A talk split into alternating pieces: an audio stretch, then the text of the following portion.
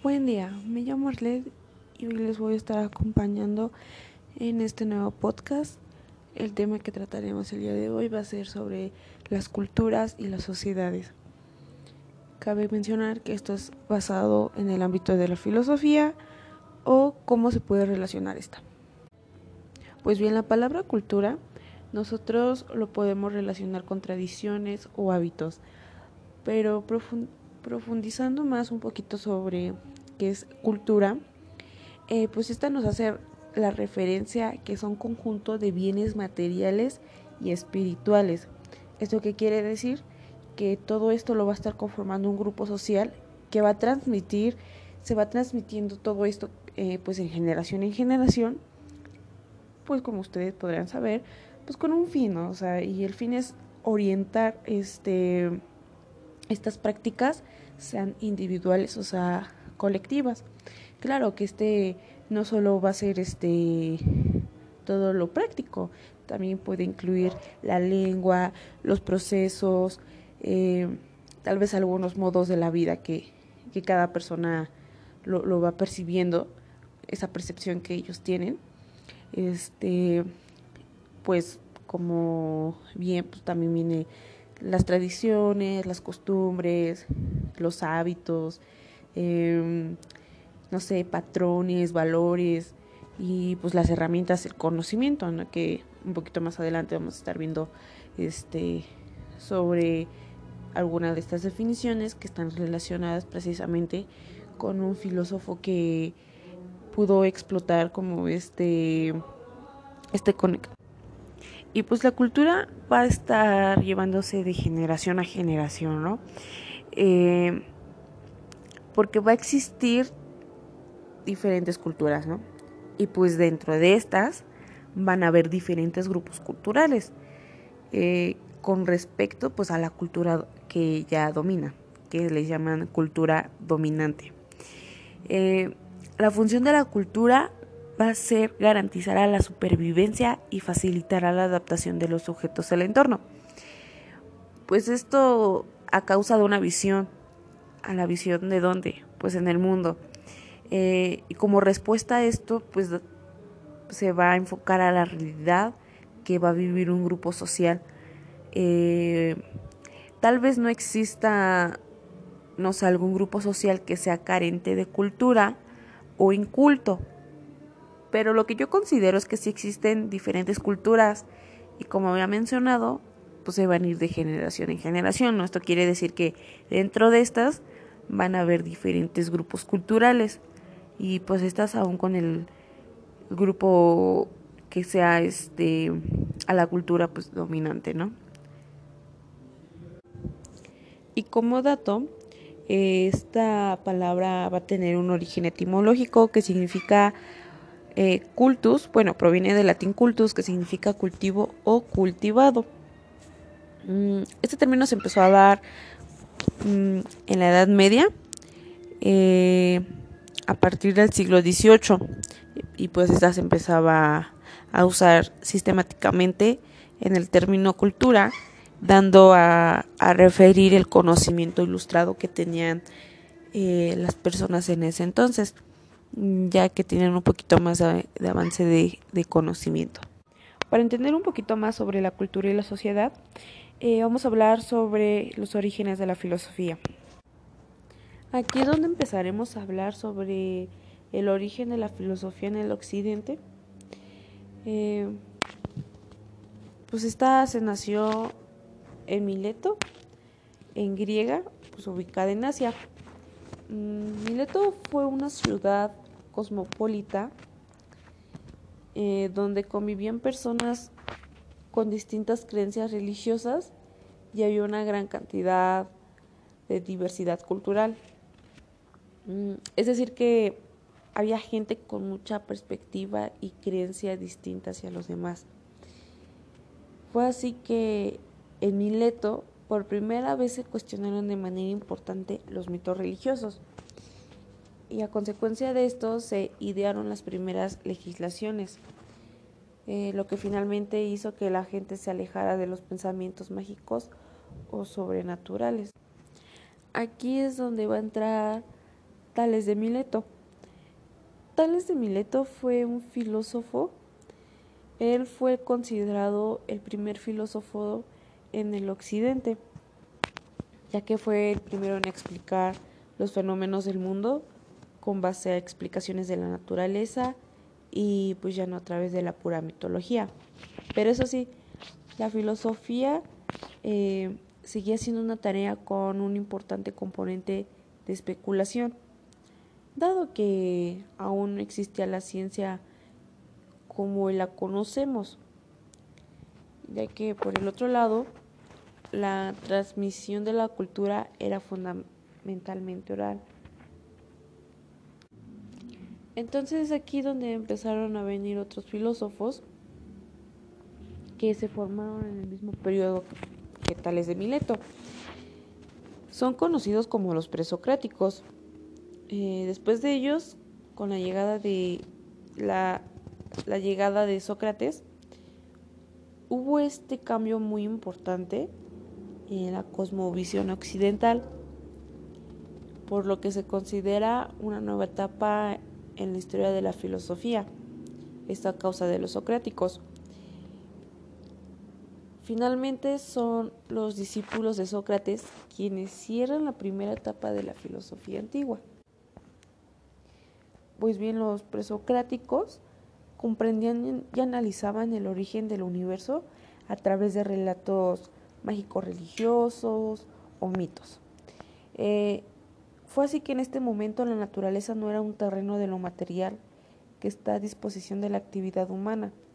Esto como si fuera dos elementos separados, ¿no? Que por lo contrario, pues la naturaleza está más cercana a la idea de fuerza potencial o energía intrínseca al propio ser humano, ya que no había esta radical disolución entre naturaleza y cultura. Como no lo había entre cuerpo y mente, por la misma razón, el conocimiento de lo natural no venía dado por explicaciones cuantitativas y racionales, sino por una comprensión más, más cercana a la estética, la ética o la ontología. Pues bien, la gran mayoría de sus pensamientos convergía con las filosofías orientales. Eh, de hecho, por, la historia de movilización de, un territorio a otro, en gran parte mediada por dispuestas y guerras, eh, fue aquí que las ciudades jónicas tenían una gran relación con, con el oriente. Parte de esta relación tuvo como fruto, por ejemplo, el desarrollo de la escritura, el cálculo y pues la astronomía. Otra cultura más bien otra, otra sociedad fue la de los Sócrates. Ellos empezaron a cambiar el chip que se tenía sobre dar explicaciones con base a lo mágico y a lo religioso. Ellos ya buscaban respuestas más racionales sobre los fenómenos del mundo. Es por eso que del mito se pasó a logos, refiriéndose a la razón o a la palabra, lo que posiciona como la base para crear conocimiento a nuestros días. Este conocimiento se adquiere por medio de, preguntas, mm, porque son los que permiten la discusión racional y para hacer esas preguntas pues era necesario tener dudas sobre todo lo que ocurre a nuestro alrededor. Eh, es decir, que vamos a mantener alertas, curiosos y un poco escépticos ante el fenómeno del mundo. Eh, lo que cambia a partir de su filosofía es la forma de comprender la justicia, el amor, la virtud, eh, o sea, se similar al alma. También pues la ética y la moral y el conocimiento del ser. El filósofo Sócrates, para él, la virtud y el conocimiento están fuertemente conectados, así como lo que está la ignorancia y el vicio. Eh, fue así que algunos de los registros escritos que, que se tiene sobre Sócrates no fueron escritos directamente por él, sino por discípulos más conocidos. Lo que cambiaría a partir de su filosofía es la forma de comprender, eh, como ya lo dije, pues la justicia y el amor, ¿no? Eh,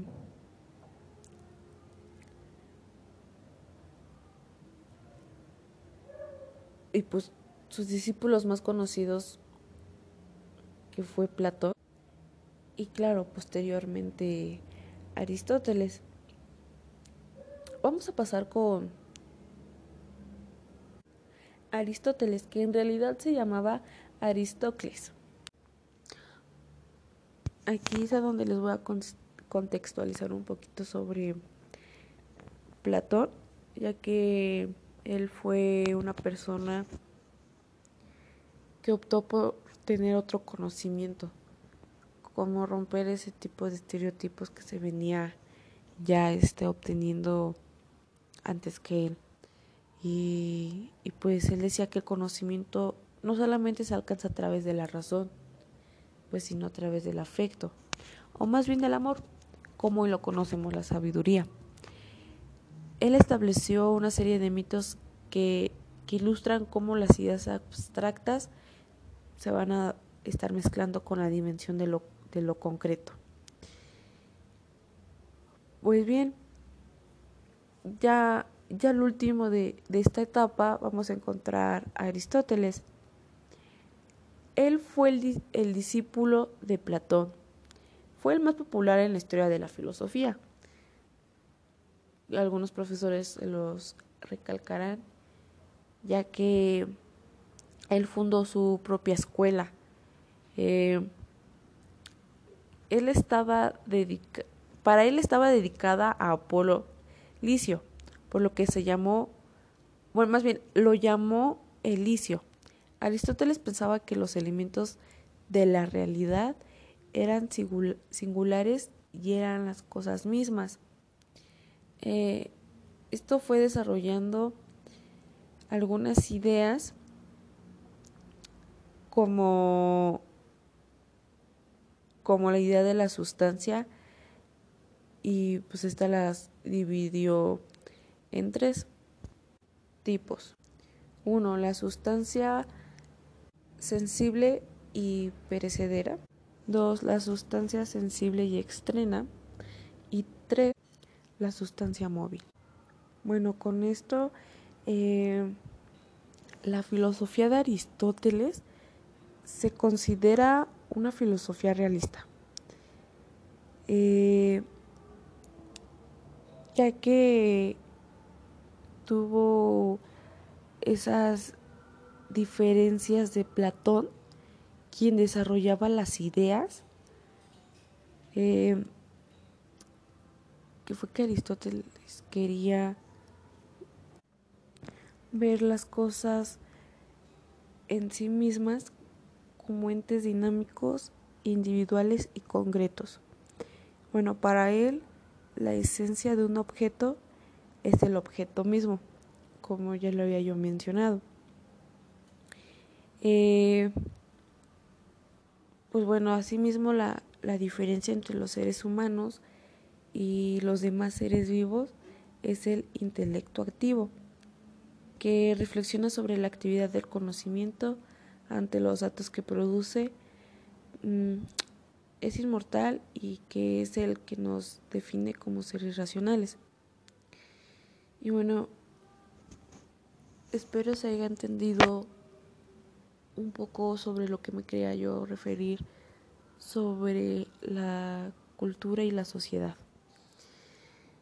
Eh, creo que es un tema muy complejo para poder comprender eh, lo que cada cultura quería representar, ya que era un poco difícil antes. Pues como bien mencionaba mucho, era que tenían muchas, muchas, muchas, pero muchas este, maneras de, de pensar, tenían mm, muchas teorías, tenían muchas perspectivas sobre las cosas y, y creo que actualmente ya no se está dando eso.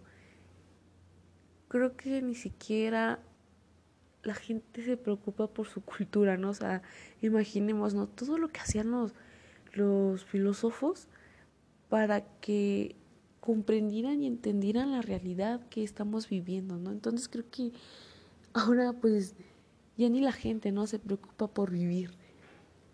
Pues ya como que les vale, ¿no? Pero creo que es eso, dar a, dar a conocer un poquito sobre lo que para algunas personas, en este caso los filósofos, era la cultura y cómo esto se asociaba, ¿no? Entonces, creo que, que, que queda mucho de qué comprender, pero bueno, esto fue un, fue un poco resumido sobre este tema.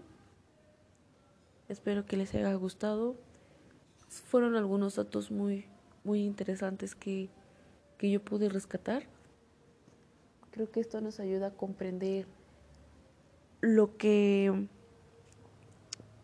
para, para ellos se consideraba cultura. Ellos todavía no veían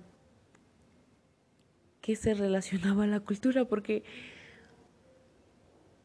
mm, como lo dije al principio no fue así que hasta el siglo XVIII pues ya, ya se utilizó el término cultura, ¿no? Entonces, son evoluciones que, que, que van pasando y a base de esas evoluciones, pues se van haciendo generaciones que va a traer consigo mismo muchas perspectivas y, y tal vez eh, mucho en qué pensar. Pero bueno hasta aquí terminó mi podcast. Espero que se encuentren bien y nos vemos en otro podcast. Hasta luego.